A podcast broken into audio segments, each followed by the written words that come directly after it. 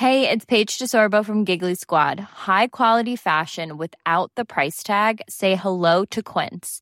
I'm snagging high-end essentials like cozy cashmere sweaters, sleek leather jackets, fine jewelry, and so much more. With Quince being 50 to 80% less than similar brands. And they partner with factories that prioritize safe, ethical, and responsible manufacturing. I love that. Luxury quality within reach. Go to quince.com slash style to get free shipping and 365-day returns on your next order. quince.com slash style.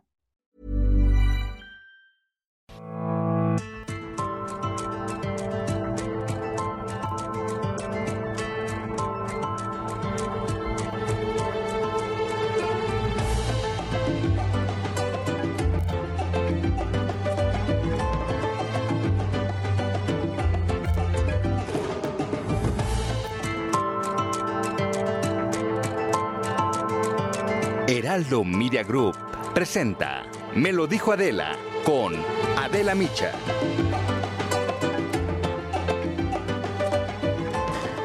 Venezuela vive una crisis seria, política y humanitaria, desde hace casi una década. La Agencia de Naciones Unidas para los Refugiados calcula que actualmente hay 5.6 millones de venezolanos fuera de su país, esto por la difícil situación que se vive. La Fiscalía de la Corte Penal Internacional sostiene que el régimen de Nicolás Maduro ha cometido crímenes de lesa humanidad. La hiperinflación ha llevado al Banco Central de Venezuela a quitarle seis ceros a la moneda a partir del próximo primero de octubre. 33% de los hogares venezolanos viven en situación de pobreza extrema. En diciembre del 2020, el chavismo recuperó la Asamblea Nacional, único bastión que mantenía la oposición, y de donde salió justamente Juan Guaidó, el proclamado presidente encargado, reconocido por más de 50 países en el mundo, pero que nunca logró doblar al régimen de Maduro. En este contexto, este fin de semana, representantes del gobierno de Venezuela, pero también de la oposición, reunidos en esta llamada plataforma unitaria, sostuvieron reuniones aquí en la Ciudad de México para buscar una solución a esta crisis en Venezuela. Vamos a escuchar parte de lo que dijo el canciller mexicano Marcelo Ebrard el viernes, justo cuando iniciaron los diálogos. Y en nombre del pueblo de México, agregar y nuestros mejores deseos del éxito de sus conversaciones en bien del pueblo venezolano. México será, como siempre, un anfitrión respetuoso, solidario y siempre dispuesto a colaborar, a cooperar para que el diálogo tenga éxito. En el acto, las partes firmaron un memorándum de entendimiento en el que establecieron cuáles eran los siete puntos que buscan resolver. Derechos políticos para todos, garantías electorales, levantamiento de las sanciones sobre Venezuela, convivencia política y social, reparación a las víctimas de la violencia, medidas de protección al pueblo venezolano y seguimiento de los acuerdos. En estas negociaciones participaron nueve representantes por cada delegación.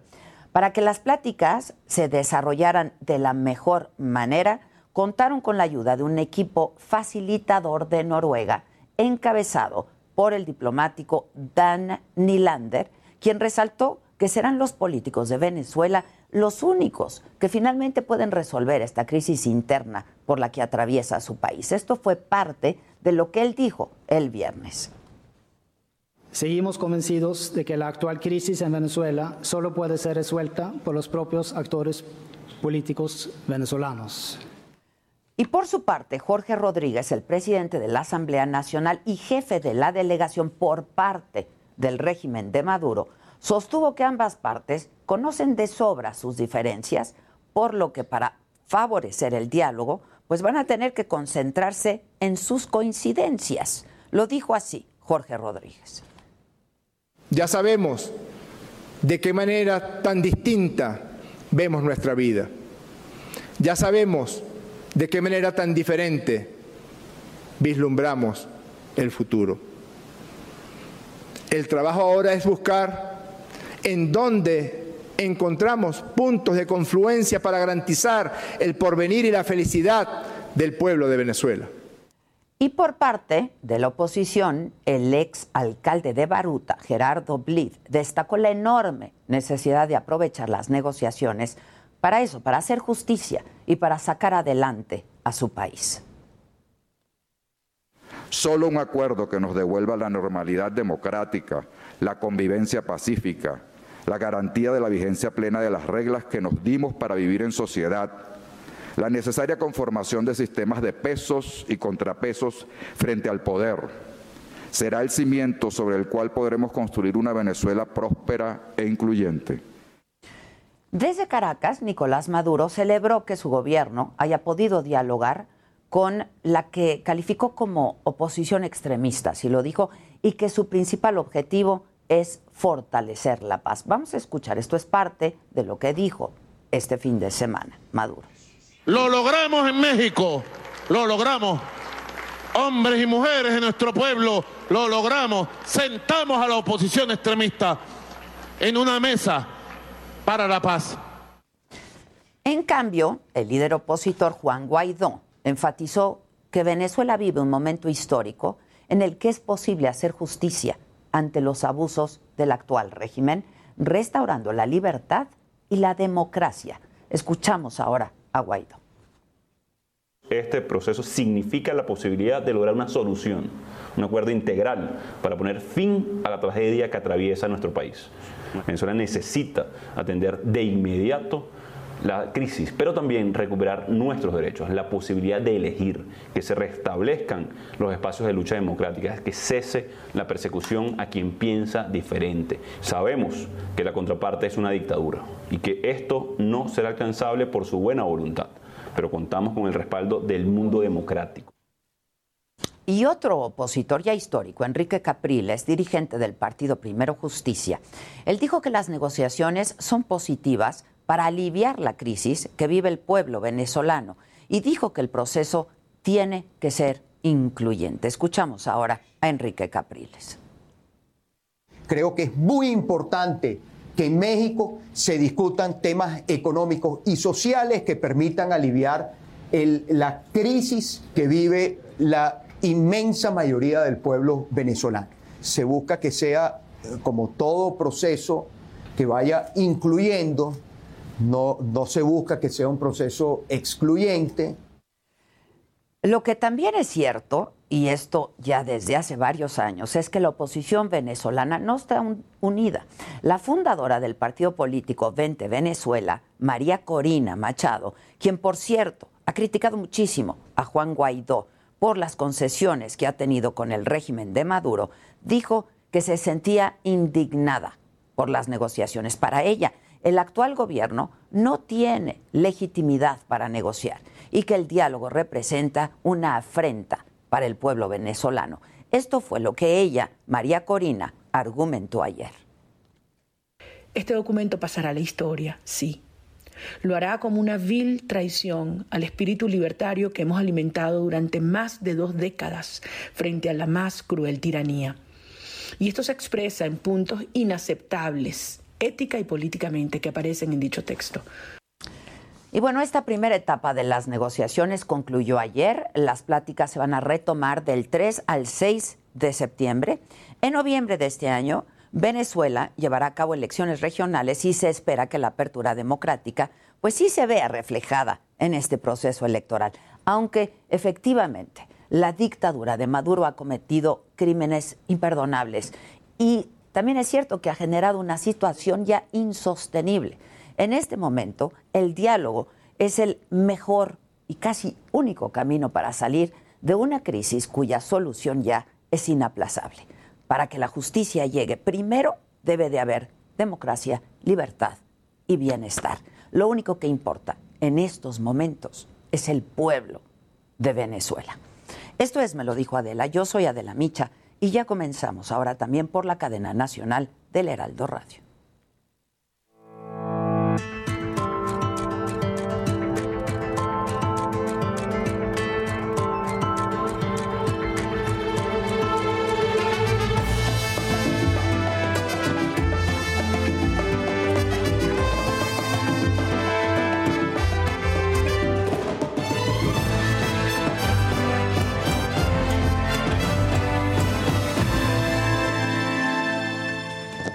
Hola, ¿qué tal? Saludamos con mucho gusto a quienes ahora nos sintonizan a través de la cadena nacional del Heraldo Radio. Les damos la bienvenida hoy que es lunes, estamos iniciando esta semana, lunes 16 de agosto. Hoy en la mañanera eh, y sobre el terremoto en Haití de magnitud 7.2, el presidente se comprometió a seguir apoyando con ayuda humanitaria y dijo que ya se enviaron tres aviones con comida y con medicamentos por sí un pueblo muy pobre, eh, con problemas también políticos. Acaban de asesinar al presidente y hay una situación de mucha inestabilidad y les cayó esta otra eh, desgracia. El presidente recomendó a los 15 gobernadores electos a que investiguen a los mandatarios salientes y les volvió a decir que no sean tapadera de nadie. Enfatizó que esto es con el fin de hacer justicia ante cualquier irregularidad y combatir la corrupción. Y yo lo recomendaría eso, que este, se hagan auditorías, claro, es decisión de cada quien y que se deslinden responsabilidades sin afán de venganzas, sino nada más para que la ciudadanía esté informada. Y vamos ahora hasta Palacio Nacional. Ahí continúa mi compañero Misael Zavala. Tiene más información de la mañanera de hoy. ¿Cómo estás, Misael? Buenos días, Adela. Eh, buenos días al auditorio. Efectivamente, como lo comentabas, eh, tras el sismo que azotó Haití el fin de semana, el gobierno de México pues ha enviado ya eh, a este país 19 toneladas de ayuda por medio de tres aeronaves de la Fuerza Armada, así como con la coordinación de la Secretaría de Relaciones Exteriores. Este reporte lo dio el presidente Andrés Manuel López Obrador durante la conferencia de prensa matutina, donde pues informó que han viajado dos aeronaves del ejército mexicano con 15.4 toneladas de insumos, entre ellos despensas, medicamentos, leche en polvo y agua embotellada. También hoy, Adela, eh, viaja un avión eh, más de la Secretaría de Marina con 3.6 toneladas de insumos de emergencia, es decir, palas, picos y demás eh, instrumentos que pueden ser utilizados para el rescate de personas. López Obrador también detalló que se instalará un mecanismo para que la población mexicana pueda donar insumos para la población de Haití. Esto se hará en los próximos días y dijo que pues lamentablemente eh, pues el sismo afectó a Haití que es de por sí un pueblo muy pobre con problemas también políticos ya que pues en días o en semanas recientes acaban de asesinar a su presidente y hay una situación de mucha inestabilidad en ese país también pidió no abandonar el individualismo y ser solidarios con las familias con los semejantes y con todo el mundo y, por esto pues dijo que continuará el envío de ayuda humanitaria. El presidente destacó que esto se está realizando con eh, pues coordinación de la Secretaría de Relaciones Exteriores, también eh, con la Secretaría de, de la Defensa Nacional y la Secretaría de Marina, que bueno estarían enviando los aviones a la isla. Adela, esta es la información. Muchas gracias, Misael. Y bueno, Ariadna Montiel, subsecretaria del Bienestar, nos acompaña esta mañana aquí en el estudio, en el foro de Me lo dijo. Adela, bienvenida, ¿cómo estás? Muy bien, Adela, muchas gracias. Me da gusto saludarte. Oye, este, este programa eh, de rehabilitación e inclusión para el bienestar de niñas y niños con eh, discapacidad lo presentaron el jueves justo, en la mañanera. ¿En qué consiste, Ariadna? Cuéntanos. Bueno, pues se ha hecho un balance de que no todos los niños y niñas con discapacidad eh, alcanzan a tener una rehabilitación porque el gobierno no tiene toda la infraestructura para poder brindar estos servicios. ¿Quién sí tiene esta infraestructura o quién tiene más infraestructura? Eh, pues la Fundación Teletón. Que vimos ahí al presidente de la fundación. Así es, a, a Fernando Landeros. Y hemos... Los cuates le decimos el Chovi. Ya sé. Se me olvida su nombre. Sí, sí. Todo el mundo le dice. El Así es.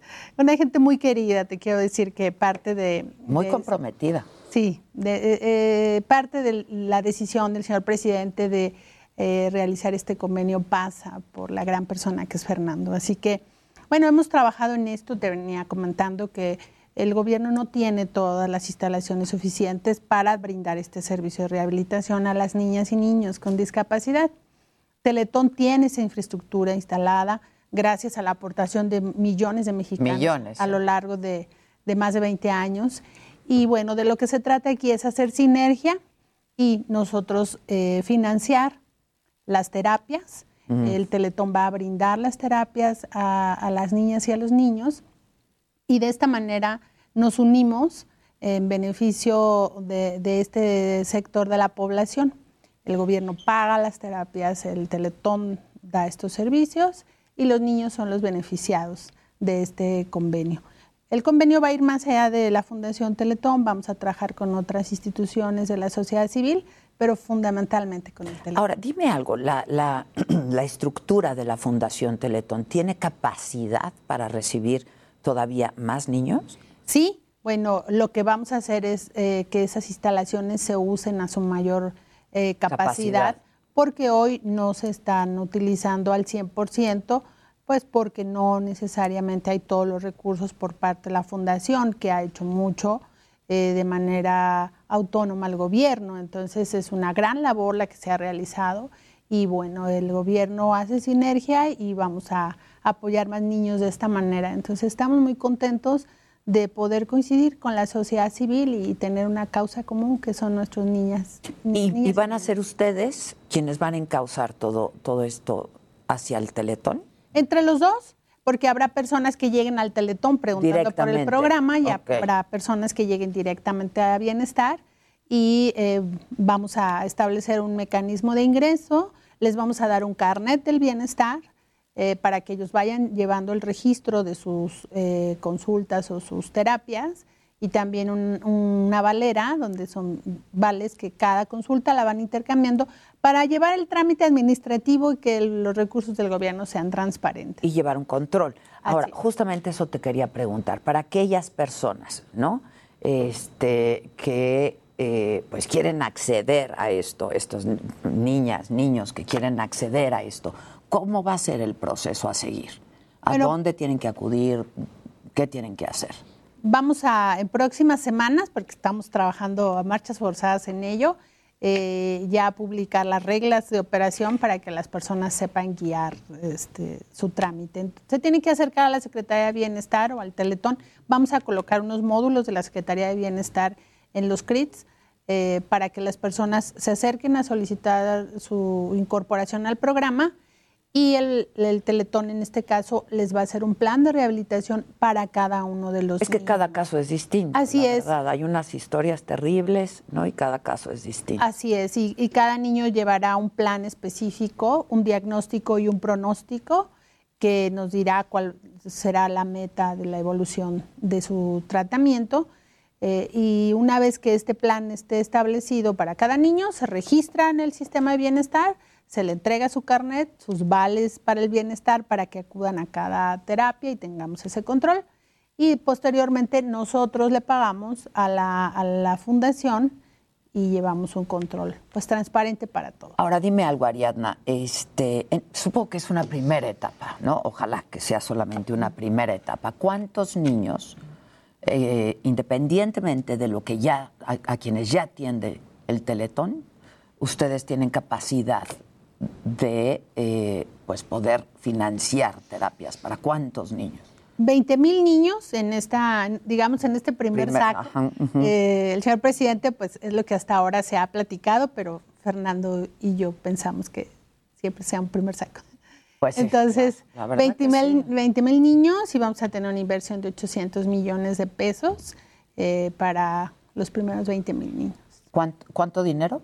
800 millones de pesos. Ahora, Vimos justamente la semana pasada a Fernando Landeros en la mañanera y él, él, hablaba también, y siempre lo hace, y de veras de una manera muy apasionada porque es muy comprometido al tema, de pues el número, no me gusta hablar de, de niños con discapacidad como una cifra nada más, pero hay un porcentaje importante de la población con discapacidad y de niños con discapacidad. ¿Cuál es en beneficio del público? Eh, son 856 mil niñas y niños y jóvenes de 0 a 19 años, según el censo del INEGI 2020, eh, esa es la cantidad que, hay de personas con discapacidad de esta edad, que son, digamos, los potenciales a atender. También decir que el, sistema de salud eh, gubernamental, tanto nacional como de los estados, atiende un número importante de niños también. En prácticamente todos los estados, además, hay pues eh, hospitales Teletón, ¿no? Clínicas, digamos, Teletón. En el caso de Teletón tiene eh, casi sí en todos los estados, no en todos. Y en Pero el prácticamente en todos, ¿no? Así es. Y las secretarías de salud de los estados y el, y el DIF nacional, en el caso del gobierno federal, y el Instituto Nacional de Rehabilitación, el Instituto, el Instituto Nacional de Pediatría y el Hospital Infantil de México, Federico Gómez. Son instituciones que brindan rehabilitación con el ISTE y el Seguro Social, todo el sistema de salud federal y también eh, los estados, pero llega a ser insuficiente eh, para la cantidad de población que supera los 850 mil niños, niñas y jóvenes con, con alguna discapacidad. Que la rehabilitación les puede, les puede, cambiar la vida y el, el, objetivo fundamental de todos es que alcancen su autonomía. Entonces, si la rehabilitación les eh, ayuda a que su condición sea mejor durante el resto de su vida, eh, pues daremos un paso muy importante. Y sobre todo, por eso la pensión de niñas y niños con discapacidad está enfocada a este sector y también la rehabilitación. Dime algo, Ariadna, ¿cuándo piensan ya que esté funcionando el programa? Bueno, el presidente nos instruyó que debe estar funcionando eh, a, final de agosto o principios de septiembre ya es estemos por transferir los recursos a la fundación y empezar inmediatamente, porque la fundación tiene que contratar al personal que hoy no tiene y, prepararnos todos para Y también Teletón, ¿no? Porque va a aumentar el número de terapias que van a estar dando, va a estar trabajando a su máxima capacidad. Así es, entonces ellos van a tener que hacer toda su reconfiguración para tener toda la potencia necesaria. Ya, ya que te tengo aquí, Ariadna, ¿cómo, cómo están planeando ampliar este programa de pensiones del bienestar para adultos, adultos mayores de 65 años de edad, por ejemplo? Sí, el, señor presidente el 21 de marzo, con motivo del natalicio de Benito Juárez, en Guelatao, Oaxaca, anunció un plan especial para las pensiones eh, de las personas adultas mayores. Eh, volvimos el programa de 68, lo convertimos a 65 años. Bajaron tres años. Así es, eh, a que sea universal para todos los de 65 años. Era universal, pero solo para la parte indígena y afromexicanos. Ahora será para todas y todos los mexicanos eh, con mayoría de edad de 65. Y para nosotros es muy importante también comentar que en este año... ¿Cómo ha funcionado hasta ahora? Ha funcionado bien. Hoy tenemos 8 millones de, adultos mayores de 68 años. Eh, ya habíamos alcanzado la meta planteada. Eh, con esta reducción vamos a incorporar 2.2 millones de adultos mayores adicional al programa. Y hay un programa especial también dentro de la propia pensión de incremento al monto de aquí al 2024. Este año iniciamos entregando la pensión en 2.700. Eh, a partir de julio y agosto aumentamos 400 pesos, que es el 15%, y cada año aumentaremos el 20%, mm. de tal manera que eh, la pensión alcance el doble de su monto a como estaba el 21 de marzo. Eh, casi 6 mil pesos será lo que se entregue al final del sexenio. Entonces, es un plan... Pues muy eh, ambicioso, ¿no? Así es, así es, porque vamos a beneficiar a 10.2 millones de adultos mayores y van a tener un incremento gradual, porque lo que el presidente quiere y el pues programa tiene que Por lo pronto haber dinero. Así es, y lo hay afortunadamente pues derivada de la política de austeridad, el combate a la corrupción y todas las medidas eh, hacendarias para tener recursos para los más Tengo un minutito solamente y tengo aquí unos datos que son los nuevos datos del, eh, Coneval, son los más recientes y señalan que justo en esta administración los programas de gobierno han disminuido su capacidad de concentrarse justamente en los más pobres, que siempre ha sido eh, pues el, el propósito y el compromiso del presidente, ¿no?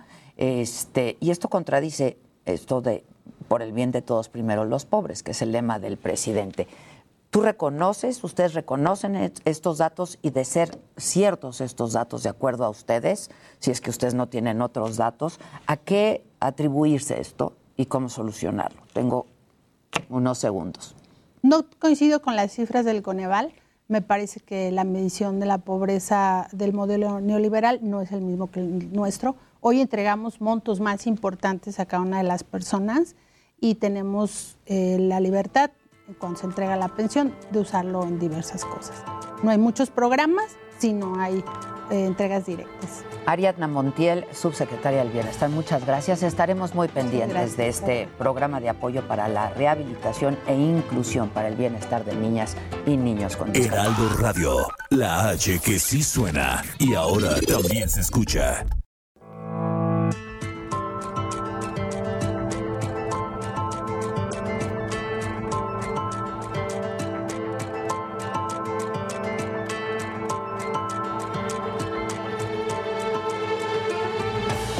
En Me lo dijo Adela.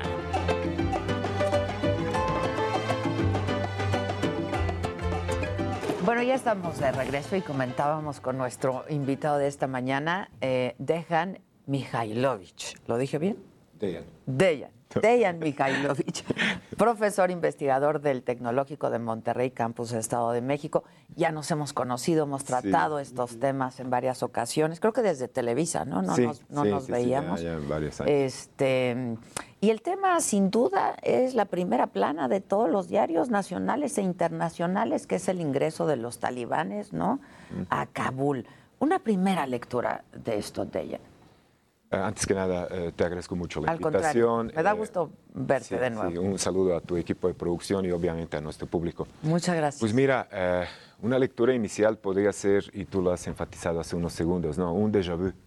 ¿no? Eh, todo apunta a, estos recuerdos de los mediados de los 70 cuando Estados Unidos huye prácticamente. Un nuevo. Vietnam, sí. Sí, o sea, una huida de Saigón, nada más que ahora replicada en, en Kabul. La situación está crítica, las imágenes que nos llegan, eh, la gente con pánico en el aeropuerto de Kabul. Queriendo eh, salir. queriendo salir. Eh, las operaciones militares, fíjate, en esta ocasión no han sido tan de gran envergadura que digamos. Hay un detalle que en los medios no se, no se expone mucho. Esto no es de ayer, esto tiene décadas. Eh, y esta última ofensiva talibán que inicia a gran escala a mediados de abril, 13, 14 de abril, hasta 15 de agosto, eh, fíjate, eh, prácticamente sin desarrollar grandes maniobras militares en todo el país, logran de... Habían controlado unos 70 municipios, distritos, perdón. Y el día de hoy... ¿Sabemos de cuántos más? Sí, eh, de los, eh, son 34 provincias en el país, son unos eh, 13, hoy, hoy tienen controlado prácticamente todo el país, pero desde 13 de abril a la fecha pasaron del control de 70 a 267, ¿no? Y la pregunta de la opinión pública mundial, ¿qué pasó con el ejército oficial de Afganistán? 300 mil efectivos altamente equipados, eh, un tanto bien entrenados Pues también. bien calificados, ¿no? Exactamente, un presidente que huye eh, a- empavorado ¿no? del país, un vicepresidente que según la última información todavía está en el Está ahí. territorio y el temor ¿no? a que los talibanes nuevamente se apoderen eh, de un país en Asia Central, un lugar eh, muy sensible geopolíticamente hablando, Adela. A principios del siglo XX, un autor eh, británico, Halford Mackinder, usaba un concepto llamado el pivote, de la- el pivote geográfico de la historia. Mm. Eh, Asia Central. Eh, Esa un- región, claro. un lugar eh, muy antojadizo porque alberga muchos recursos naturales de importancia estratégica para sistemas energéticos, sobre todo de las potencias mundiales, de difícil acceso porque no hay costas, no hay mares. Entonces, eh, una parte del mundo muy importante, poco invadida, pero muy atractiva. Y regresando un poco a los antecedentes, eh, recordarás Torres Gemelas, la operación Libertad Duradera, eh, septiembre, octubre prácticamente eh, 2001. Sí, eh, hace 20 años. rendición de los talibanes absoluta en tan solo dos meses, ¿no? En diciembre en 2001 los talibanes estaban completamente retirados. Fue una operación quirúrgica también. ahí. Exactamente, exactamente, con, con mucho sacrificio, pero también con muchas víctimas entre población civil, eh, etcétera, etcétera. Y ya hemos eh, llegado otra vez al principio de esa, de esa historia, ¿no? Entonces yo creo que una táctica muy equivocada, muy errónea, una estrategia, militarmente hablando, una estrategia equivocada también, geopolíticamente hablando, nos eh, llevó, nos, nos trajo, ¿no? Eh, Pero va a en tener consecuencias mundiales, sin Eh, duda, ¿no? Sí, Digo, sí va a tener consecuencias mundiales. Hoy está convocada una reunión del Consejo de Seguridad de urgencia, la convocaron Estonia y Noruega la- el viernes pasado a las 4 de la tarde y todo apunta- Decíamos en el corte Estonia y Noruega. Sí, ¿no? sí, O sea, pues sí, este, e- eso te hace pensar un poco lo que, lo que es ese periodo de transición de una nueva configuración de los poderes eh, al, nivel, al nivel global, ¿no? ese mágico triángulo en el cual estamos sometidos todos, Rusia, China, Estados Unidos, y Estados Unidos, una potencia en franco declive. A muchos nos duele reconocer esto, ¿no? Y, y, este, no es que yo esté personalmente identificado con la manera de cómo Estados Unidos se hizo cargo de la humanidad o gobernó el mundo, pero ya están agotados, ¿no? Y esta huida de Afganistán y la retirada que está prevista eh, en Irak a finales de este año eh, son una muestra muy clara de que ¿Cómo estamos lees ante estas una- decisiones de Estados Unidos ahora bajo la administración de Joe Biden? Es, Eh, hay una continuidad, ¿sabes en qué? En errores.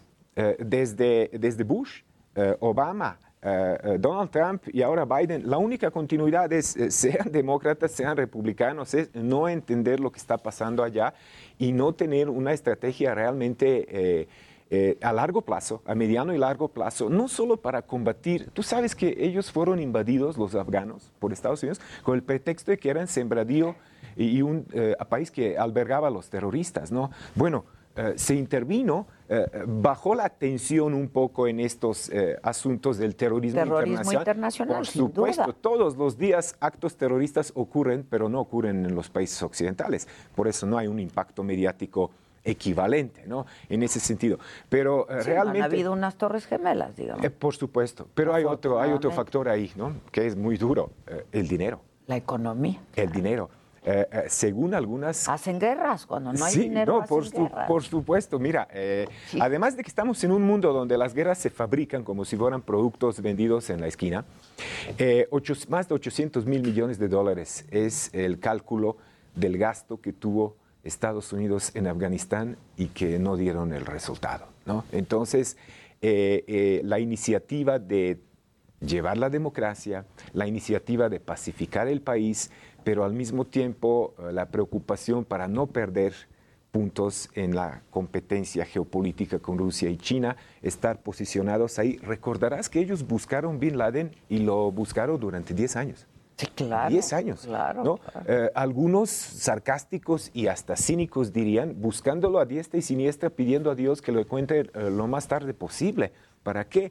Se posicionaron ahí, hicieron una maniobra estratégica abrazando al Mar Caspio, la segunda mayor reserva de petróleo en el mundo, el pretexto de combatir el terrorismo. Claro, claro. De Estar- buscar a Bin Laden. Exacto. claro. Y encontrarlo finalmente, 2 de mayo de 2011 fue encontrado y, y neutralizado.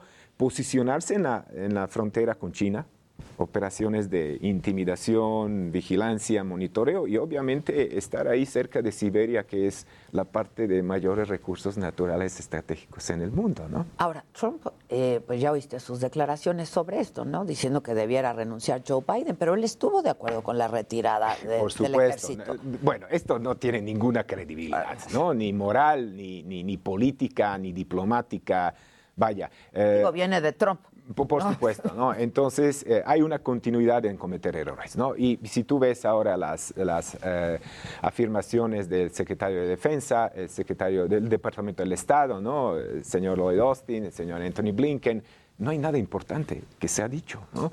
Y eh, lo único que es prácticamente certero es que es una derrota más en la agenda de, la, de los errores de la política exterior de Estados Unidos.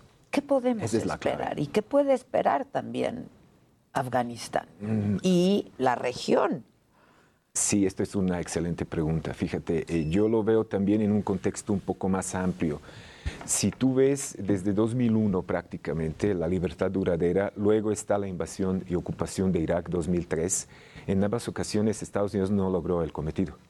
Eh, luego tienes eh, lo de Rusia en 2008, luego Ucrania 2014, tampoco Estados Unidos tiene una respuesta ante la, eh, las Sí, ¿no? acciones que tomó Rusia al respecto. Luego tienes un, una forma de ceder paulatinamente el rol protagónico. Estados Unidos cede su rol protagónico en la zona de Medio Oriente. O al menos lo comparte. Eh, lo comparte, pero también yo, yo creo que cede, ¿no? ¿Y cede a quiénes? A Teherán, Ankara y a Moscú. Eh, y luego tienes manera de que se acerquen a sus enemigos tradicionales, eh, Corea, Irán, Corea del Norte, Irán, tampoco lo logran. Y luego hay una impotencia total y absoluta a un proyecto fantástico, fascinante, de integración euroasiática llamado la Nueva Ruta de la Seda, que es un punto a favor de, la supremacía china en muchos rubros. Entonces, en ese sentido, yo creo que lo que pasa hoy en Afganistán hay que primero ponerlo, ponerlo en, en este contexto. El país está abandonado.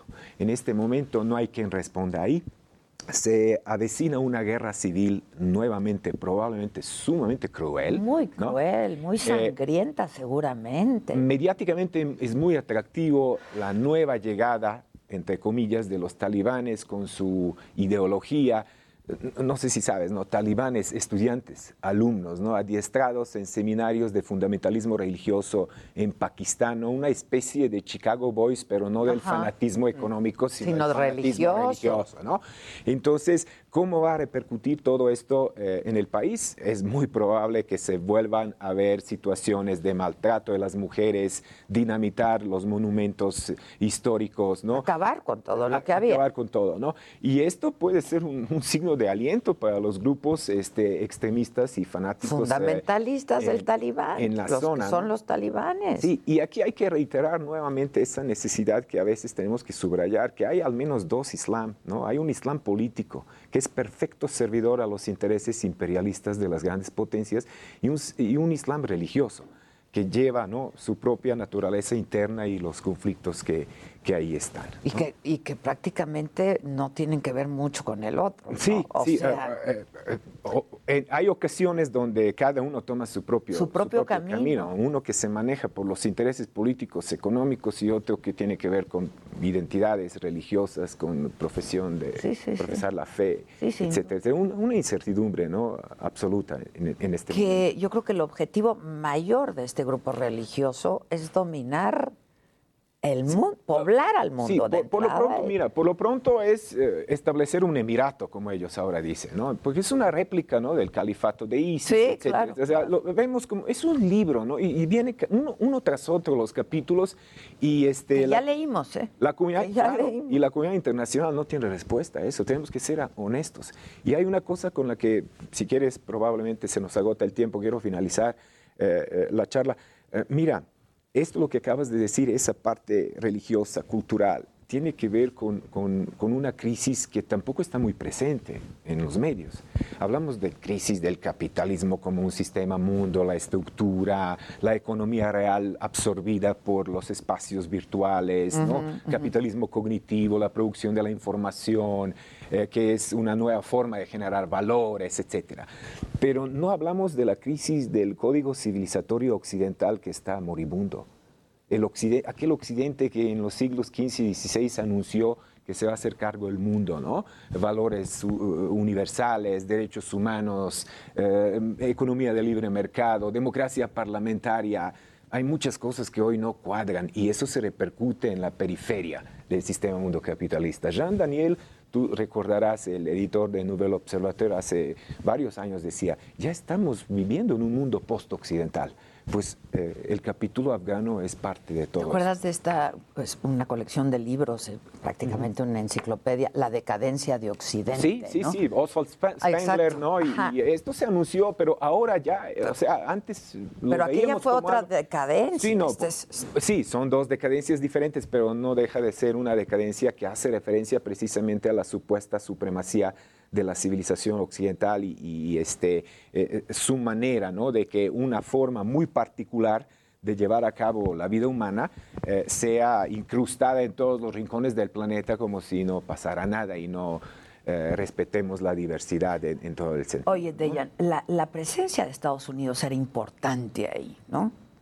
Este, ¿habrá, ¿Puede haber marcha atrás o no ves a un Estados Unidos y a un presidente eh, echando marcha atrás a la decisión, porque va a ser muy sangriento lo que veamos próximamente ahí, pero con, con repercusiones muy importantes en el mundo. ¿no? Si yo lo veo en la clave, bueno, nosotros a veces en la universidad utilizamos esos discursos que aburre a la gente, ¿no? La Sí, gente sí. lo quiere ver cosas sen- sencillas.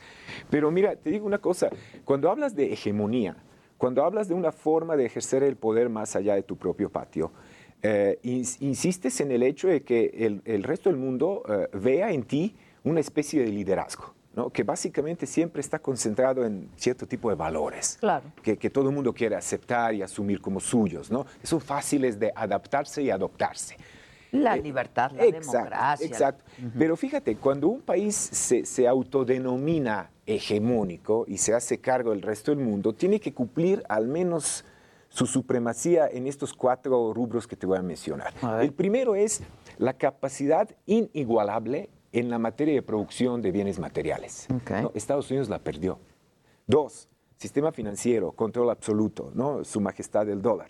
Estados Unidos tiene rivales, incluso potenciales en el, se- en el sentido monetario y financiero. Tienes eh, euro, tienes yen, tienes Tienes, yuan, claro. etc. Comercio, ni te digo, ¿no? Ya sabemos. Pues ahí está China. ¿Y qué es lo que les resta? El poder militar. Es, la, es el único rubro donde probablemente ellos van a ceder cada vez menos. O sea, hoy cedieron, porque es un cálculo político y económico. ¿no? Eh, hoy tragaron un sapo.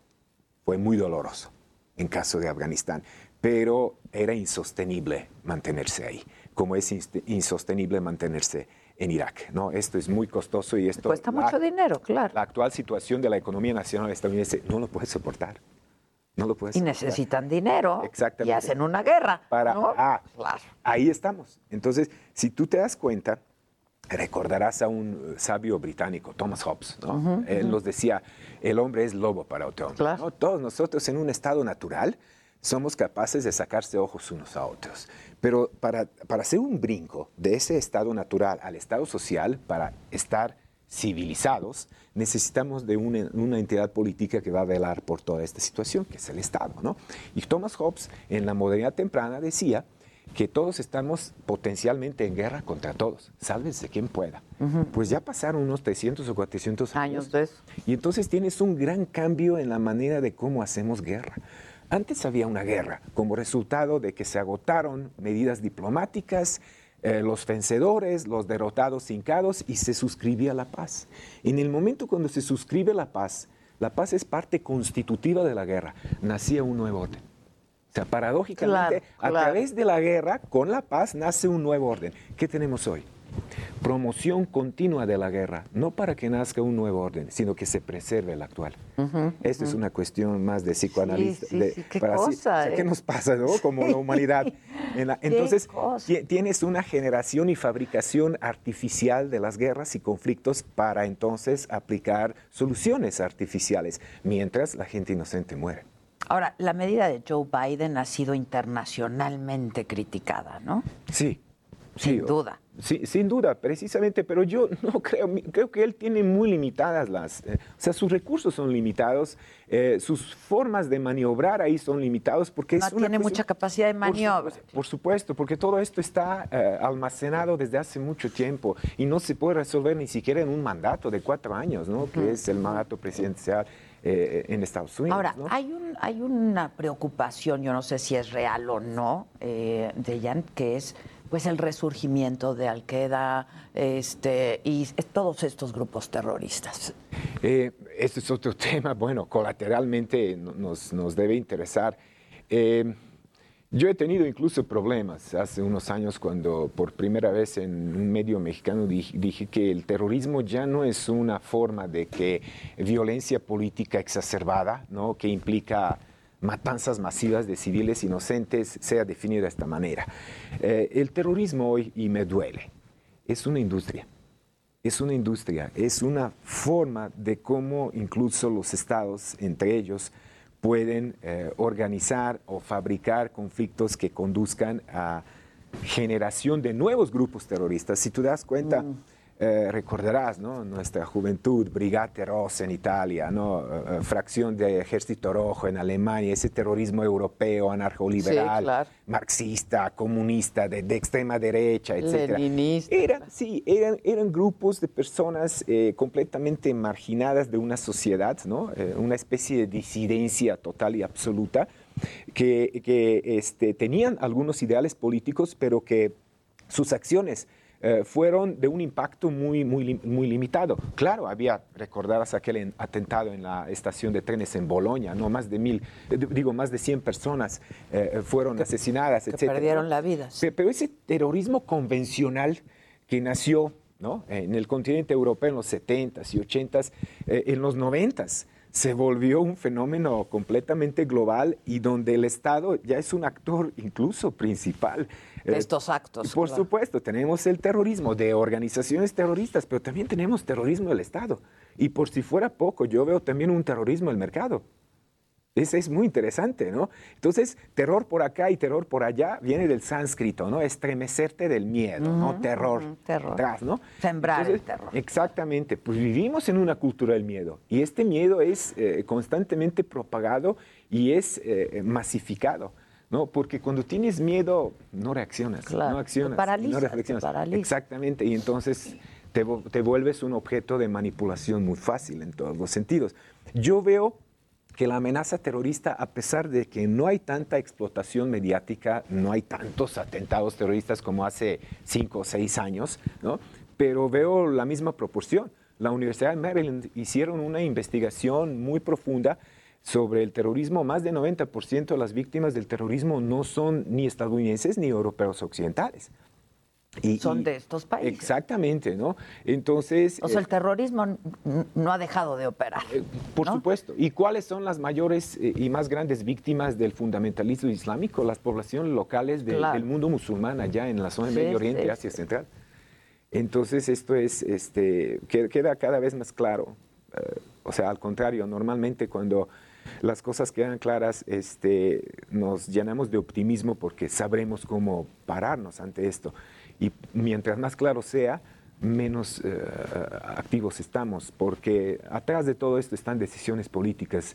Eh, algunos les encantan teorías de conspiración. Ajá, sí, sí, sí. Los grandes, sí. sí. los grandes corredores, eh, de oscuros corredores de poderes mundiales. Sabemos muy bien dónde se cocina todo esto, ¿no? Pero por más democracia que tengamos y libertades que nos dan los sistemas actuales, todas estas libertades eh, no son permitidas siempre y cuando no pongan en tela de juicio el funcionamiento del sistema. Ya tengo un par de, minutos solamente y me gustaría preguntarte, ¿cómo van a reaccionar el resto de los países de esta zona? Sí. Convulsionada, o sea, de por sí. Por, supuesto. Eh, eh, yo creo que el país clave para entender muchas cosas en la región es Pakistán. Eh, Pakistán, que es un aliado indiscutible de Estados Unidos, que hubo por ahí algunos roces, sobre todo en la relación de servicios de inteligencia. ¿no? Pakistán tiene un servicio de inteligencia muy bueno, ¿no? A, la altura, de, bueno, no a la altura, pero por ahí se codea, ¿no? Con, con los países más avanzados en eso, ¿no? Entonces yo creo que va a haber una reacción. Eh, de, de hecho, eh, el vicepresidente afgano, que, eh, repito, sigue en el territorio hasta el día de hoy, acusa servicios de inteligencia de Afganistán de haber solapado y de haber de Pakistán. sí, exacto, de Pakistán, perdón. está, está Irán, eh, que es un país eh, eh, que tenemos que observar con mucho detenimiento. en aquella época, cuando talibanes tomaron el poder y proclamaron su, su Estado, solo hubo reconocimiento de tres países, Arabia Saudí, Emiratos Árabes Unidos y se me fue, se me fue el tercero, mm, pero no fue Irán. ¿no? ¿Qué quiere decir esto? El, el mundo y los vecinos no, no reconocen a, a los talibanes. No, no. No, hay, un reconocimiento como una opción política viable a mediano y largo plazo. Sí, claro, claro. ¿No? Entonces, porque además no les conviene. Eh, exactamente, porque cualquier fanatismo religioso, las semillas del fanatismo religioso sembradas en comunidades, ese es otro ingrediente del que no, dijimos nada y merece la pena en unos cuantos segundos. Eh, cuando tienes pobreza, cuando tienes falta de perspectiva, cuando tienes gente que está expulsada hasta de su propio futuro, es muy fácil indoctrinar. Claro. Es muy fácil clonar estas Y franquicias. eso ellos lo hacen muy bien. Exactamente. Afganistán está en la lista, de, creo que 169 en ese indicador Gini del desarrollo Mm. humano. Producto Interno Bruto per cápita, 2.200 dólares. Esperanza de vida, 64 años. Eso es un caldo de cultivo Claro. idóneo para, Claro. para hacer lo que tenemos. ¿no? Dejan, siempre es un gusto platicar Igualmente. contigo. Gracias por darle pues un poco de luz. Yo creo que iremos sabiendo más conforme vayan pasando las horas y los días. Te agradezco mucho. Yo también siempre es un gusto conversar Igualmente. contigo. Muchas gracias. Nosotros tenemos que hacer una pausa, pero regresamos rapidísimo con mucho más esta mañana. Aquí ya me lo dijo Adela, no se vayan.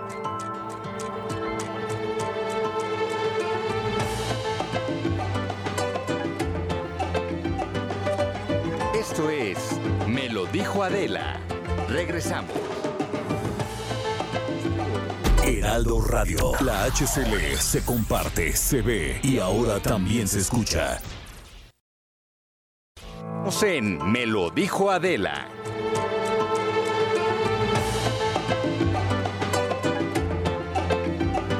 Bueno, estamos de regreso y vamos en este momento con mi compañero Israel Lorenzana. Nos ha reportado una muy fuerte explosión, esto en un edificio de la avenida Coyoacán, en la Benito Juárez, y se reportan por lo menos nueve personas eh, lesionadas, pero seguramente ya, ya tienes una actualización. Israel, ¿qué fue lo que pasó? ¿Cómo estás? Buenos días.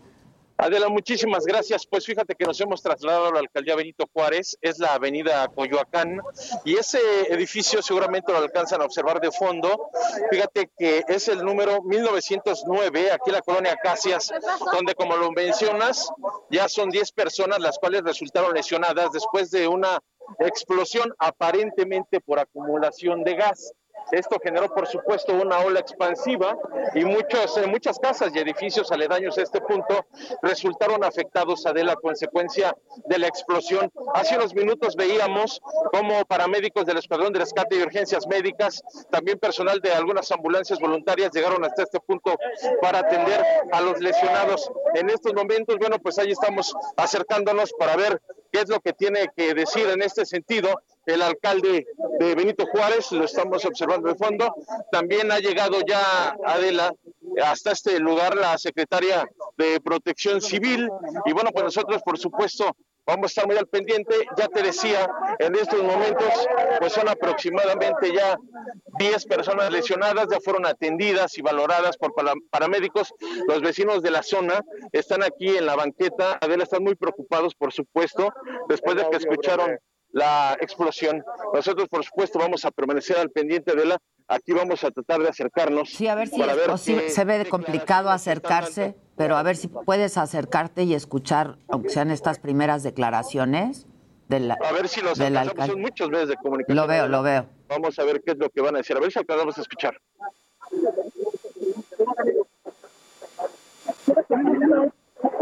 Bueno, pues no. No, está muy complicado, a pero este, es complicado de la bueno pues te voy a después dar de que reportes, precisamente otras no- imágenes te voy a mostrar cómo está en estos momentos delimitada la zona. Hay elementos policíacos. El edificio que se alcanza a ver allá que tiene una fachada en color naranja es Ujú. donde se registró la explosión Adela. Aparentemente co- corroboran que se trata de una acumulación de gas lo que generó esta explosión.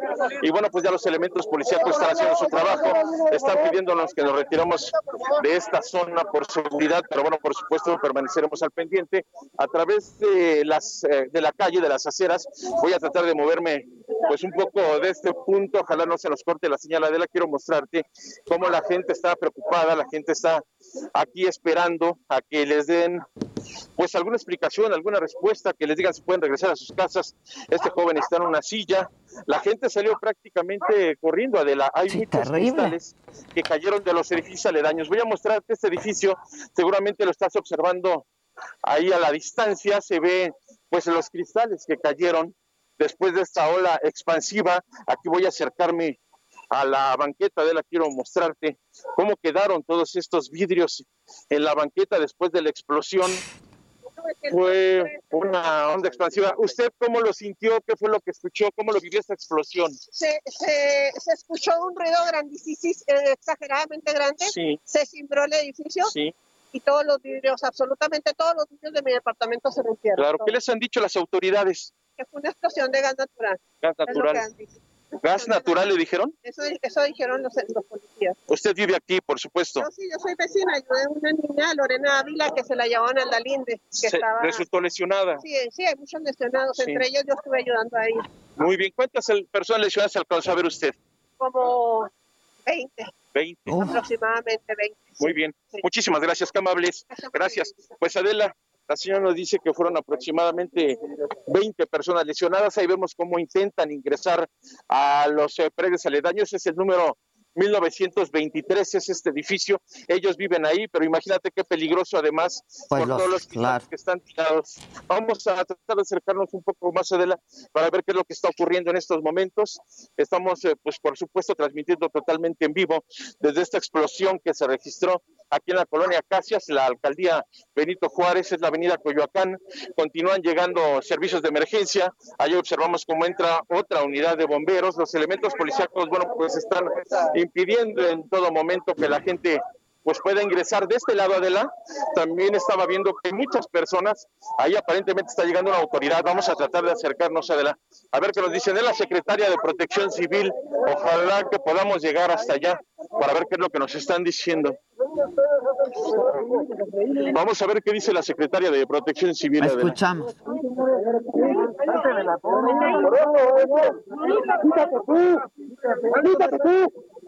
Bueno, pues son toda una serie de jaloneos ahí para esperar a dar las declaraciones. Vamos a ver si podemos escucharla de la.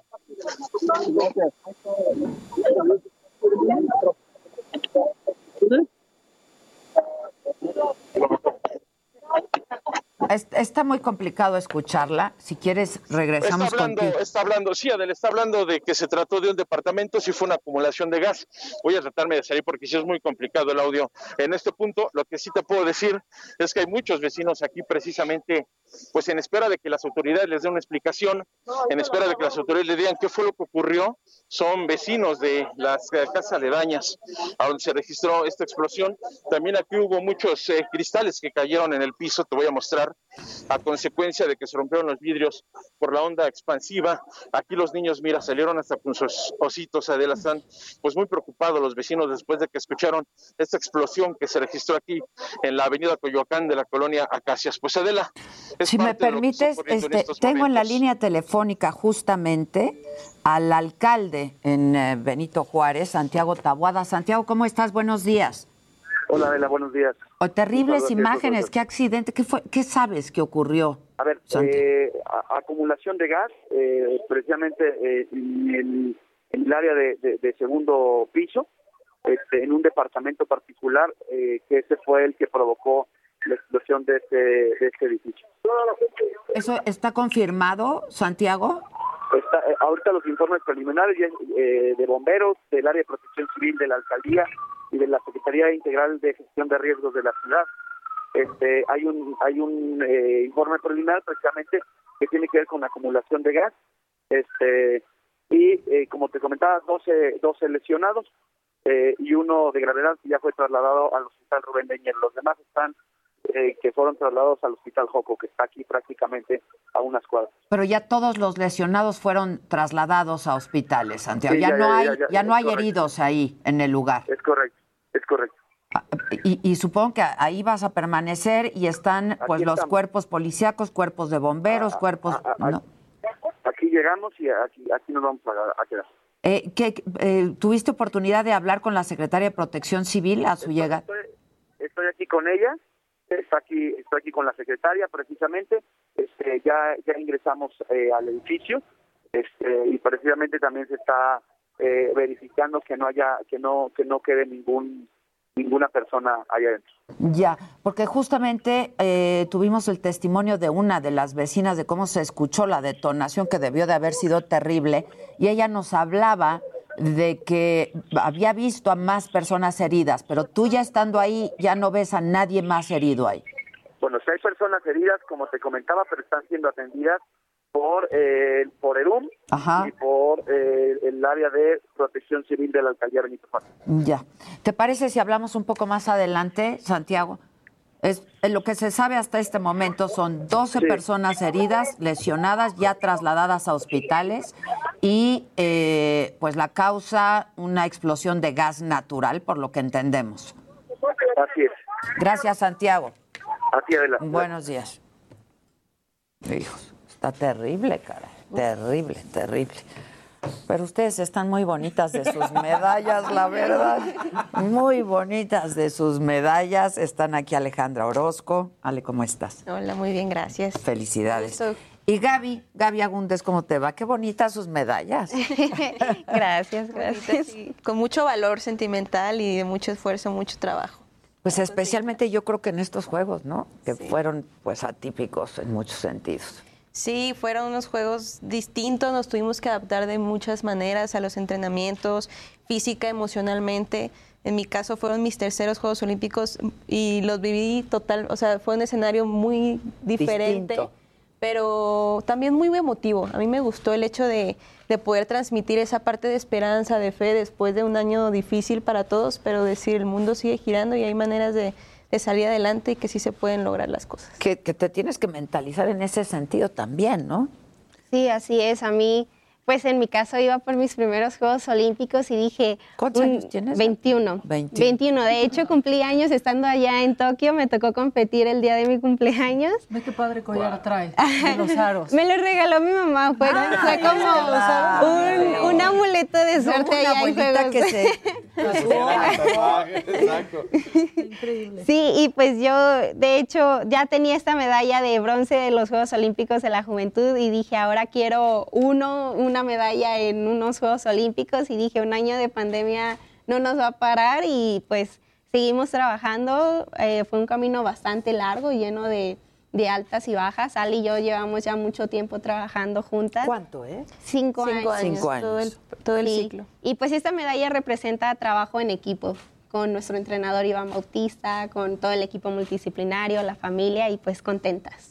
Pues sí, pues cómo no, pues cómo no. Claro, las dos están llenas de historia, pero déjame iniciar con Ale. Ale, Que son sus terceros, que son pues. sus terceros olímpicos.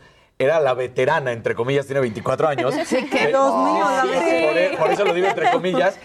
Decimos normalmente, ¿no? ¿Por qué no atletas jóvenes? Ale ganó a los 15 años su medalla de plata.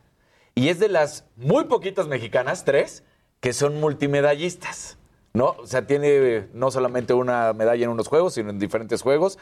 Por supuesto, además, también ella ha relacionado bien el deporte y el estudio. Pero en esta ocasión, la verdad es que ya lo decía Adela, fue muy complicado. Hemos platicado acerca de la situación que se vivió psicológicamente para los diferentes atletas. El hecho de que no hubiera nadie, porque eso también afectó, ¿no? Que no hubiera nadie que te apoyara, eran ustedes y el resto de algunos seleccionados de la delegación que se les permitía el ingreso. Pero, pues, brincar y la regaste o te salió maravilloso, eran ustedes, se apapachaban y se acabó, ¿no? Sí, era celebrar en, en equipo los que, los que estábamos en la alberca, ¿no? No podíamos eh, tener a, familiares en las gradas, ni siquiera había público local.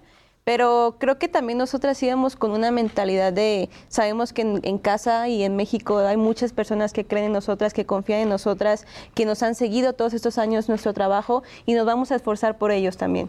Creo que fue como el, el- chip que quisimos eh, utilizar en la competencia, la herramienta que quisimos utilizar. Afortunadamente ahorita con ustedes, todos los medios de comunicación que nos tenían pues en contacto, ¿no? El poder eh, que ellos nos vieran a diferentes horarios también, creo que todos nos les sacamos ¿Qué tal unas cuantas, eh? cuantas La ojeras. Sí, pero se sintió mucho el cariño de- del mexicano, el apoyo. eh, en nuestro caso, pues poderles brindar es- este, este resultado porque es de todos, es de todo un país, eh, de, toda, de, todo, de todo el deporte mexicano, de todas las mujeres mexicanas. Eh, fue muy satisfactorio poder Sin regresar duda. y decir, Oye, se, tú se- se competiste pudo. con Paola, ¿no? En Londres, sí. Wow. La plata. La plata fue. La plata. Si me permites, Ade. Sí, claro. Este, a donde lo que te dice de Paula, viene un tuit muy desafortunado de Paula. Muy desafortunado. Que después le trata de dar la vuelta, que lo borra, que sí, que no. Pero pues al final del día tú fuiste compañera de ella. ¿Y tú cómo recibes un tuit, Gaby, de esa magnitud? Pues finalmente nosotras estábamos enfocadas en lo nuestro. Estando allá, eh, O uno sea, ya va- sí fueron. va- Pues, ya Le sí. callaron la boca con la medalla.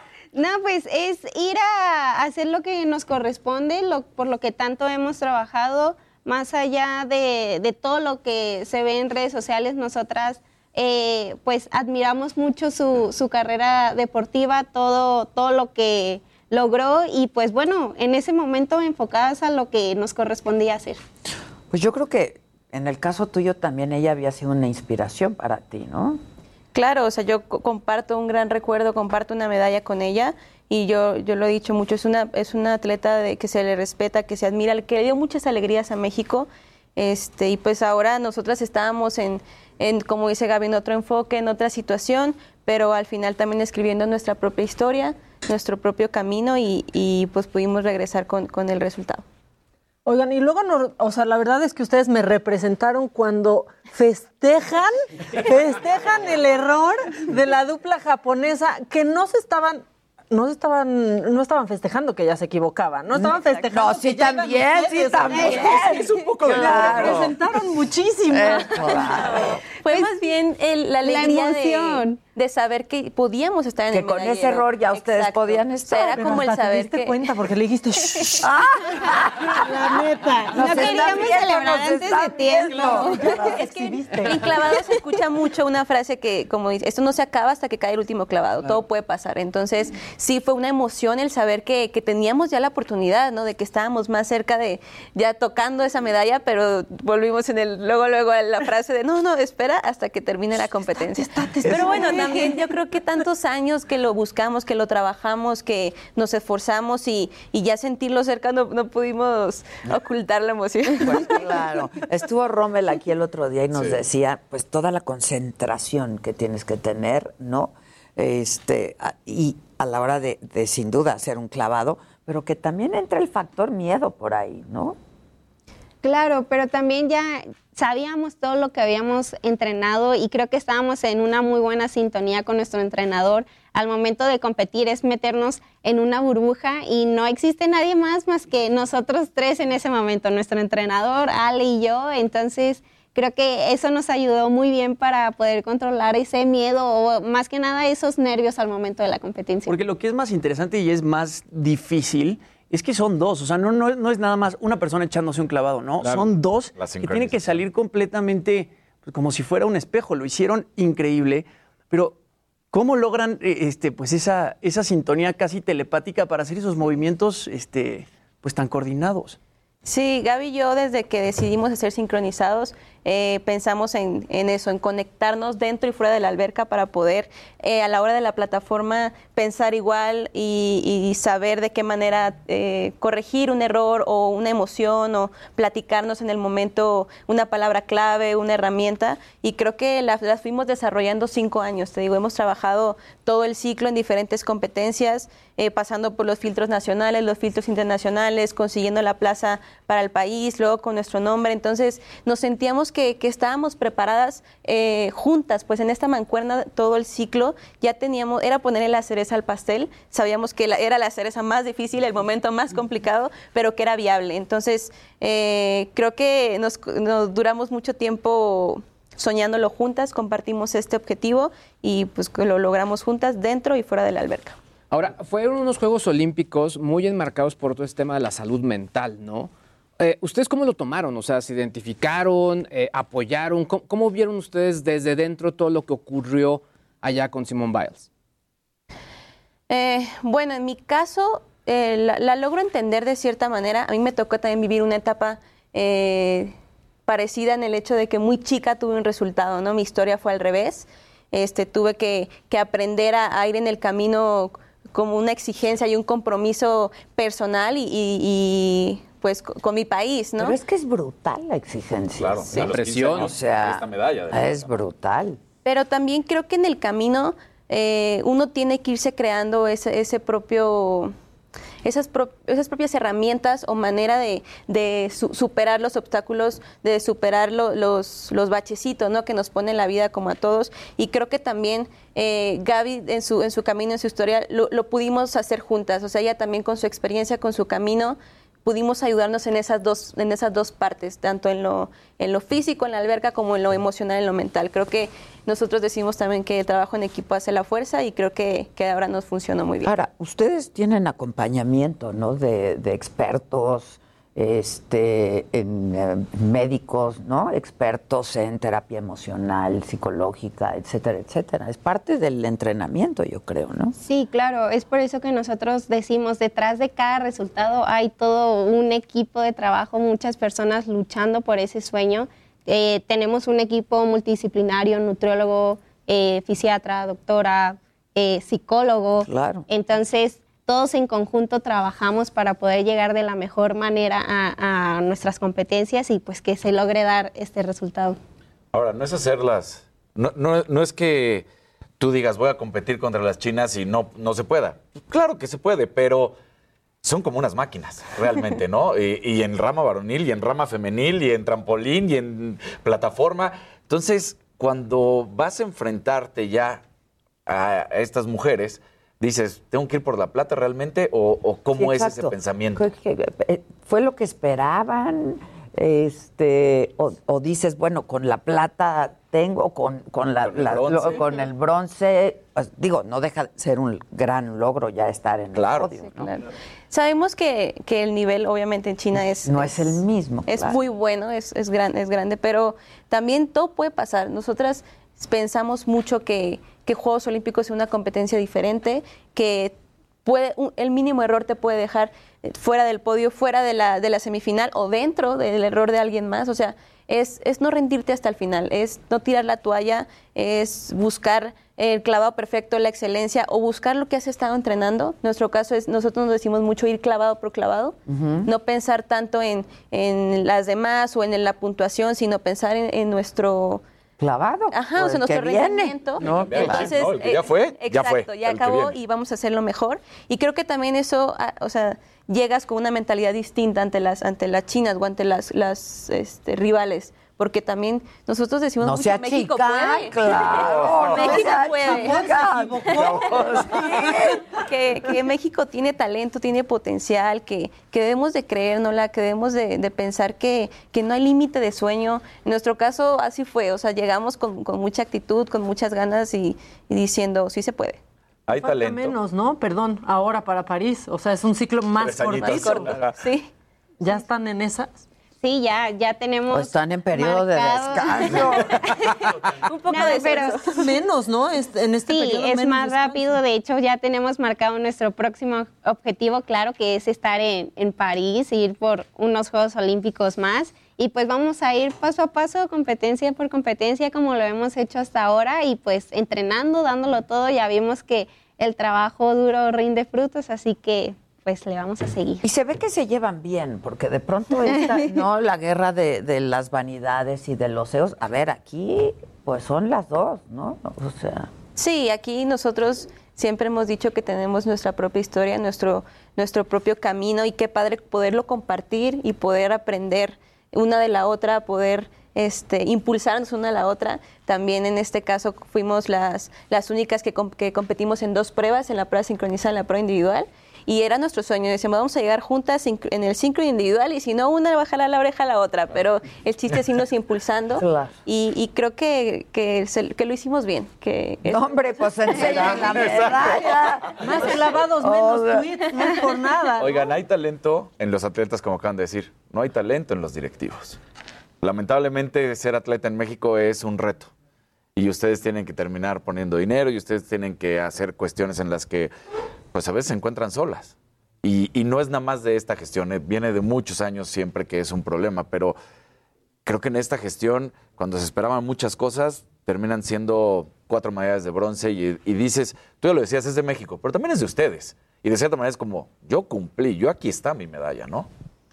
Sí, bueno, nosotros como atletas tenemos que estar enfocados en, lo que nos corresponde, en nuestro trabajo, en nuestro entrenamiento, cumplir de la manera que nos corresponde y al final también sabemos que así como nosotros tenemos que hacer un análisis y una planeación, pues es lo que esperamos, ¿no? Que también este, se busque ese análisis de, del otro lado, ¿no? En el, en el lado del sistema. ¿Por qué? Porque al final vamos por un bien común, que es darle crecimiento al deporte mexicano, que es darle crecimiento a los atletas, eh, que sigamos siendo potencia en diferentes deportes, enclavados lo, lo, nos hemos podido mantener, pero mejorar otros deportes. Creo que, que al final es eso, que cada quien le, le corresponde hacer su análisis, su autoevaluación para buscar eh, pues avanzar. ¿Ya vieron al presidente? No, no. todavía no. ¿Ya les hablaron? Eh, no.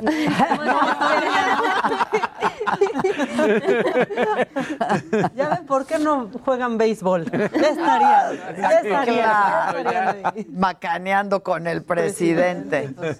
Entonces no las han buscado para tener una reunión. Eh, aún no, estamos en, en, espera, pero creemos que cuando fue el, el, abanderamiento de la selección se nos, se nos dijo que, que él tendría un acercamiento con, todo la, con toda la delegación uh -huh. y con los medallistas. Entonces creemos que, que, la tendremos. Pues qué gran experiencia y para ti también qué, qué, qué, gran apoyo el hecho de que Ale pues ya hubieran sido sus, ter sus terceros Juegos Olímpicos y pues esta cosa no del consejo, del apoyo, de es la verdad padre. Sí, así es, la verdad muy padre el poder compartir mis primeros Juegos Olímpicos con Ale, que ya eran sus terceros, definitivamente ya pues ya se las sabía todas en la Villa Olímpica, ahí andábamos explorando y me decía, vente, vamos para acá, este, esto está padre. Y me platicaba experiencias anteriores, yo le platicaba también un poco de, de mis competencias anteriores, también he estado en Juegos Centroamericanos, Juegos Panamericanos, los Olímpicos de la Juventud. Pues y ya... Heraldo Radio, la HCL se comparte, se ve y ahora también se escucha.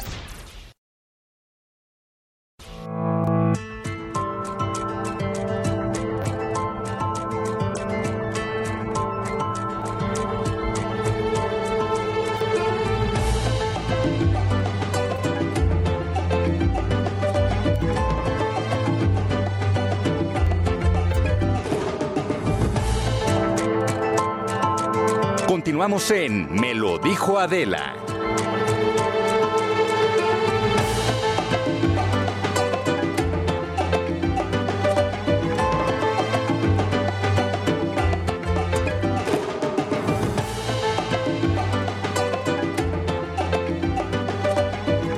Bueno, pues ya está con nosotros esta super actriz, primerísima actriz, Silvia Pascal. Bienvenida. Si me das un minutito nada más para ir de nuevo con mi compañero Israel Lorenzana por esta explosión fortísima, la verdad, en un edificio de la avenida Coyoacán, en la Benito Juárez, en donde nos reportaban, por lo menos nos dijo el alcalde, 12 muertos. Israel, ¿llegó Gracias, ya Claudia Sheinbaum? Gracias, Adela. Ojalá me escuches. Como parte de esta actualización, fíjate que se habla ya de 12 personas que resultaron lesionadas, todas ellas ya atendidas y valoradas por el personal de ambulancias. En estos momentos observamos que también pues están llegando todavía equipos de emergencia, personal de bomberos están por ingresar a esta zona donde se registró la explosión para poner en contexto a nuestros amigos, pues se registró una explosión en un edificio de tres torres, nos han dicho que es de tres torres, Adela, y fue en el, en, la, en el segundo piso, en un departamento, una acumulación de gas, ahí hay gas natural, y bueno, pues en estos momentos observamos cómo ingresa el personal de bomberos, quienes estarán apoyando en la valoración al personal de la gestión integral de riesgos, quienes ya están, por supuesto, trabajando para determinar qué fue exactamente lo que ocurrió, cómo fue que se registró la explosión en ese departamento del segundo piso. Ya en estos momentos las autoridades han ingresado, me refiero al alcalde aquí en Benito Juárez y, por supuesto, también a la directora de la gestión integral de riesgos. Esto fue muy peligroso, Adela, porque de hecho hay una gasolinera exactamente aquí en la esquina de Avenida Universidad y Avenida Coyoacán, en donde se registraron estos hechos. Por suerte no pasó a mayores. La onda expansiva sí se, pues sí afectó a varios edificios aledaños. Ahí estamos observando de fondo ese edificio que observan de fondo a través de las imágenes del Heraldo Televisión, pues resultó afectado. Muchos cristales se reventaron y cayeron, por supuesto, en la cinta asfáltica. En estos momentos, bueno, pues hay personas ya preocupadas quienes están en espera de que les den información. Por un lado, qué ocurrió con las personas lesionadas y por otro, por supuesto, también saber si ya pueden ingresar a sus casas. En estos momentos, todas las personas de esta calle han sido evacuadas por el personal de la gestión integral de riesgos para evitar, por supuesto, que se registre algún otro incidente. Esto en lo que, por supuesto, determinan qué acciones van a estar tomando. Los elementos policíacos, bueno, por supuesto, delimitando toda esta zona. Y es que se espera la llegada de la jefa de gobierno, Claudia Sheinbaum, quien estará, por supuesto, supervisando las operaciones en toda esta zona. Voy a mostrarte algunas imágenes, Adela, de las personas que viven en esta calle, quienes están en espera de que, por supuesto, les den información. Mira, los niños, bueno, pues están aquí también, pues preocupados, están con miedo. De este lado alcanzo a observar algunas otras personas. Vamos a tratar de platicar con ellas. Muy buenos días. ¿Usted cómo lo vivió? ¿Qué fue lo que ocurrió? ¿Resultó alguna de las, de las personas que usted conoce lesionadas? Está- vivimos en el edificio de enfrente, bueno, mi hija y realmente no, nada más que sentimos el impacto de la vibración que rompió cristales del, Sí. del mismo departamento, pero somos afortunadas, no, no hubo ningún daño. Claro. Sí nos desalojaron porque van a hacer la revisión de Sí. protección. Usted vive en el edificio de enfrente. Todo lo vivió muy de cerca. Muy de cerca porque sí llegó la expansión muy fuerte. Tronaron los cristales, pero los evacuaron, por supuesto. Así es, muy fuerte, pensamos que era un sismo, se Sí. escucharon gritos, Sí. No, en ese momento no sabíamos qué pasaba y pues teníamos que permanecer ahí porque pues es un edificio donde no te permiten Claro. evacuarlo inmediatamente por, Claro. por cualquier seguridad. Incidente. ¿Cuál es su nombre? Irene García. Irene, muchísimas gracias, qué amable, le agradezco mucho. Pues Adela, es parte de lo que está ocurriendo en estos momentos. Aquí esta esquina es la que han tomado precisamente para poner a las personas a salvo. Ya la jefa de gobierno a través de las redes sociales ha mandado decir que ya viene para acá, aquí Sí, a la sí, no ha llegado. De este incidente. No ha llegado, No ha llegado, de hecho, la estamos esperando Adela y por supuesto en el momento en el que se acerque, en el momento en el que llegue a este punto lo estaremos dando a conocer. Pues de Oye, momento Israel, es rápidamente, este, tenemos reportes de que suspendieron la energía eléctrica justamente por tratarse de una explosión por gas natural. Sí, de hecho es lo que se está en estos momentos comentando aquí. Ya nos retrocedieron, estábamos muy cerca del lugar donde se registró el incidente. Ya por seguridad nos han pues echado atrás prácticamente hasta la Avenida Universidad, pero se habla por supuesto de que han cortado la energía eléctrica para evitar algún incidente. Esto a consecuencia de que fue te reitero, una explosión por acumulación de gas natural. Eso lo pudimos confirmar con una persona que vive en una de las tres torres de este edificio marcado con el número 1909. Son tres torres, fue en el segundo piso y era gas natural.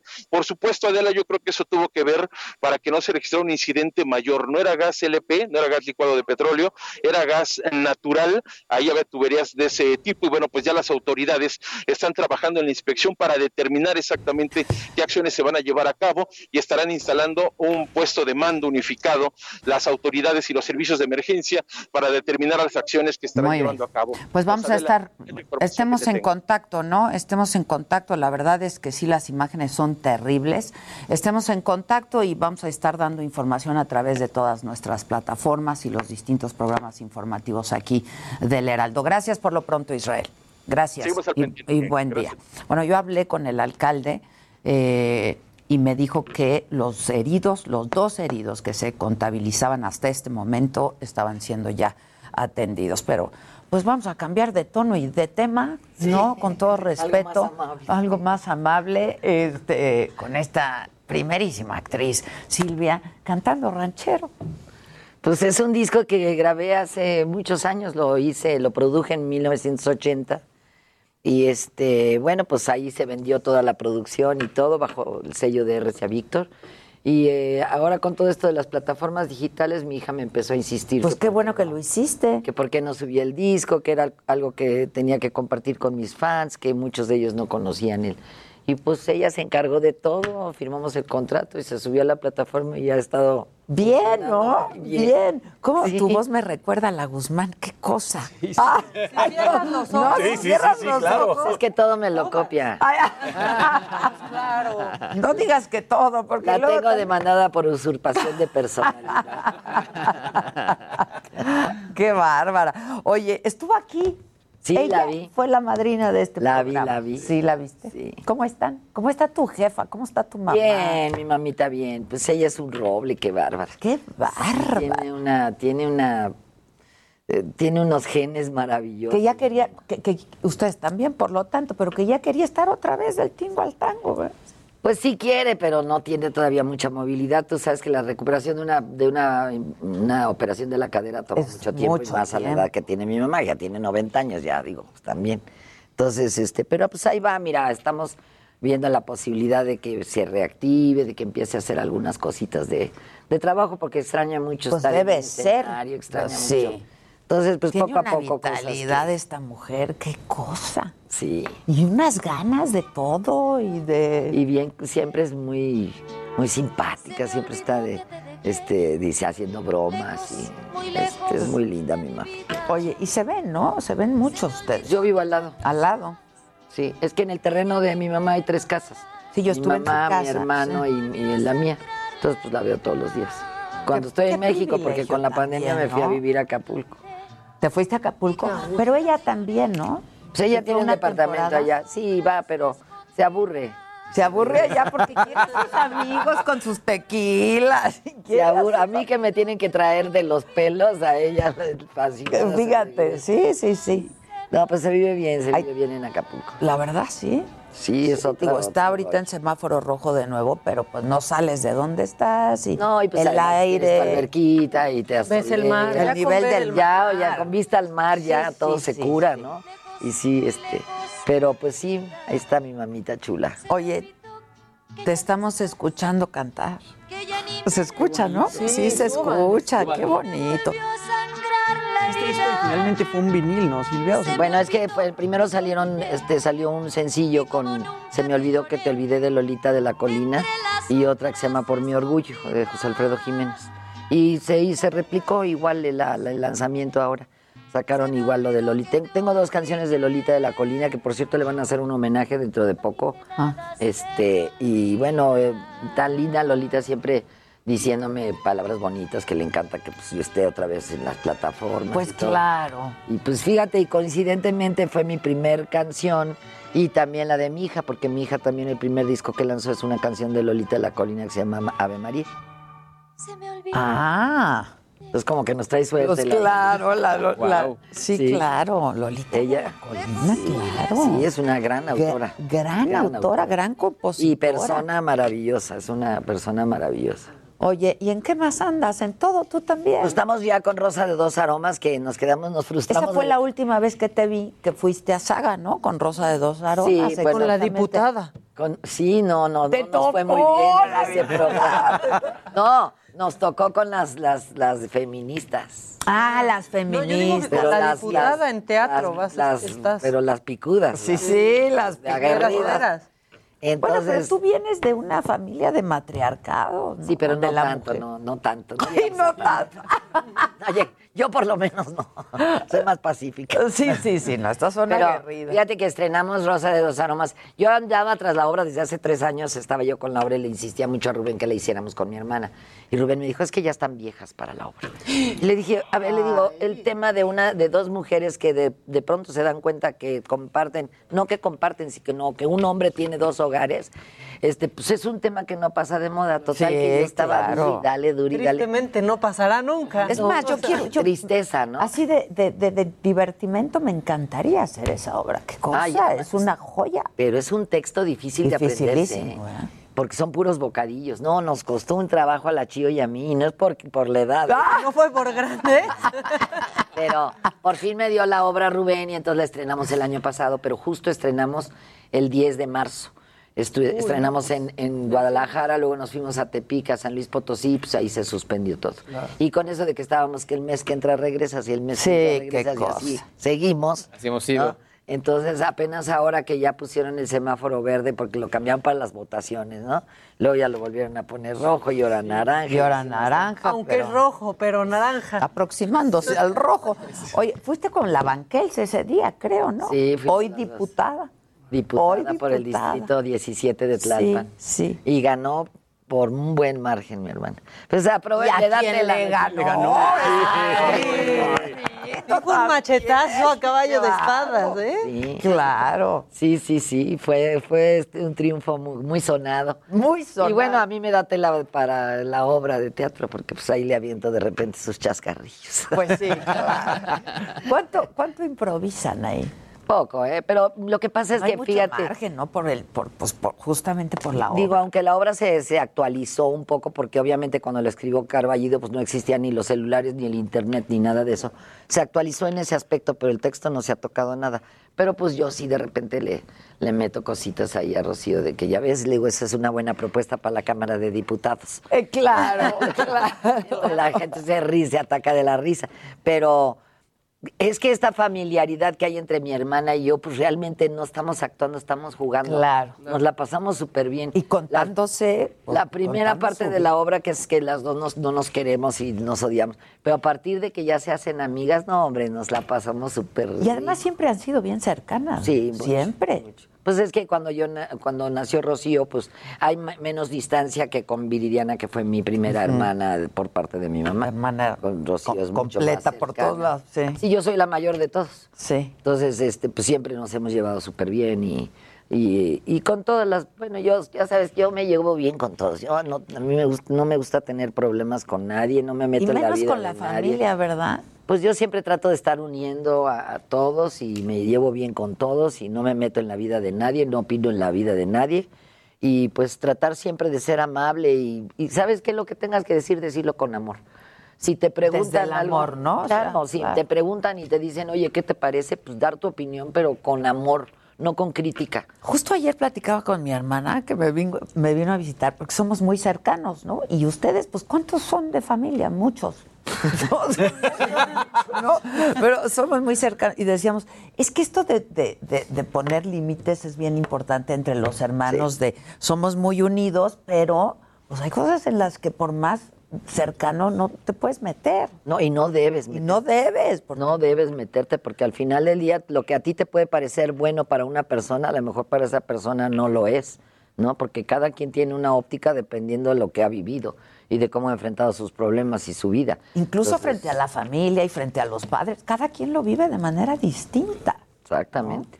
Entonces, pues yo, mira, todo lo que hago es llevarme bien con toda mi familia. Y creo que eso es mejor, porque al final del día, este, cuando te ven, te ven con gusto y cuando nos reunimos todos estamos en armonía y, y nos gusta estar juntos y no hay pleitos, ni, ni quejas, ni reclamos y eso.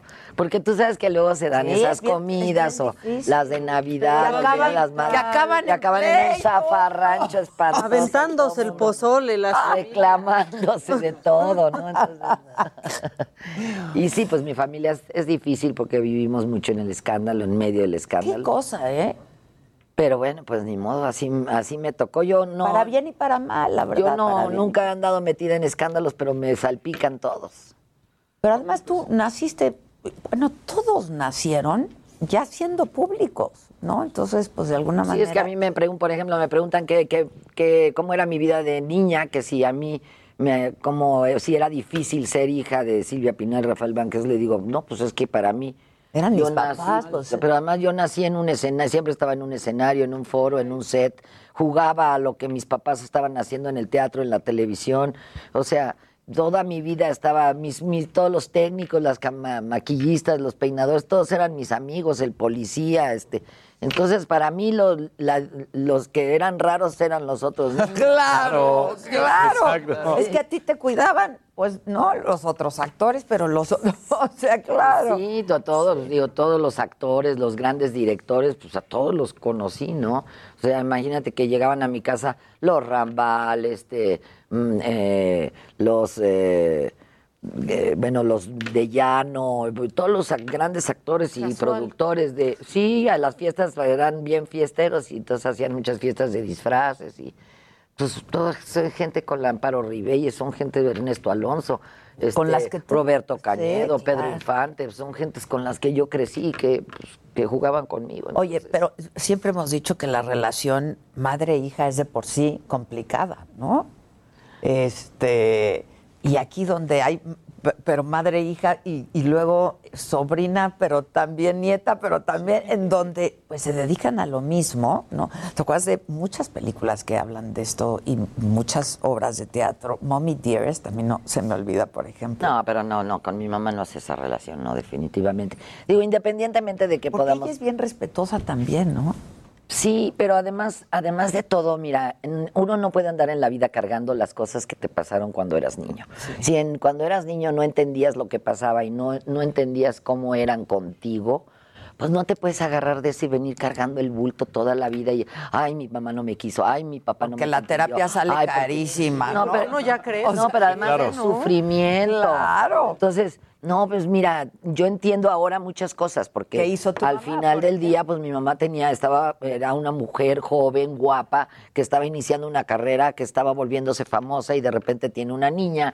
Y bueno, pues yo lo viví también, que luego pues hasta dejas a tu hija con el, con el mozo. Pues sí. Porque te sí, tienes porque que ir tienes corriendo ir a, un chambear, llamado y sí. entonces, este digo, vas comprendiendo, ¿verdad? Conforme vas creciendo, vas comprendiendo muchas cosas. Y yo no soy nadie para juzgar. Yo, al contrario, yo lo único que me queda a mí es darle todo el amor que Claro. puedo, toda la, la atención que puedo, todo el cariño que puedo.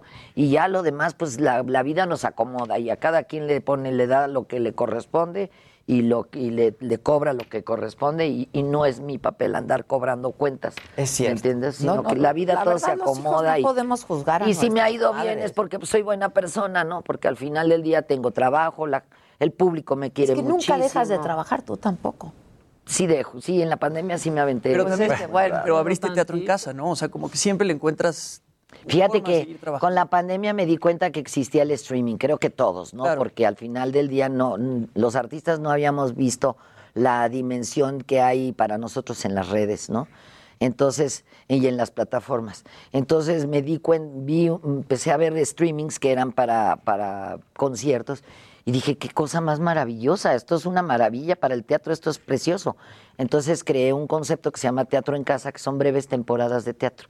Entonces subo una obra que está filmada en un teatro con todas las condiciones teatrales, pero filmada. Entonces la subimos vía streaming y hacemos temporadas de tres, cuatro sábados. Entonces tú puedes comprar tu boleto para el sábado que te corresponde, que te, te acomode. Y esta es una manera de poder llevar teatro a todas las partes del mundo, porque hay gente que vive en, en otros países, que no puede venir a ver tu trabajo, inclusive aquí en la República.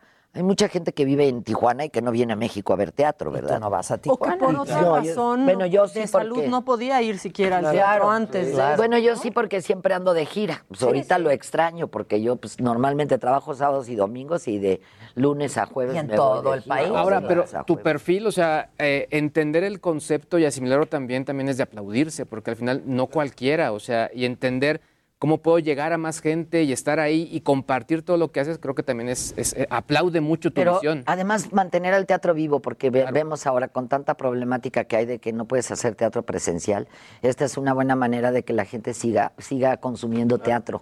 Y con actores mexicanos y con una autora mexicana que se llama Gilda Salinas, que ella es la, la que escribe todos los monólogos.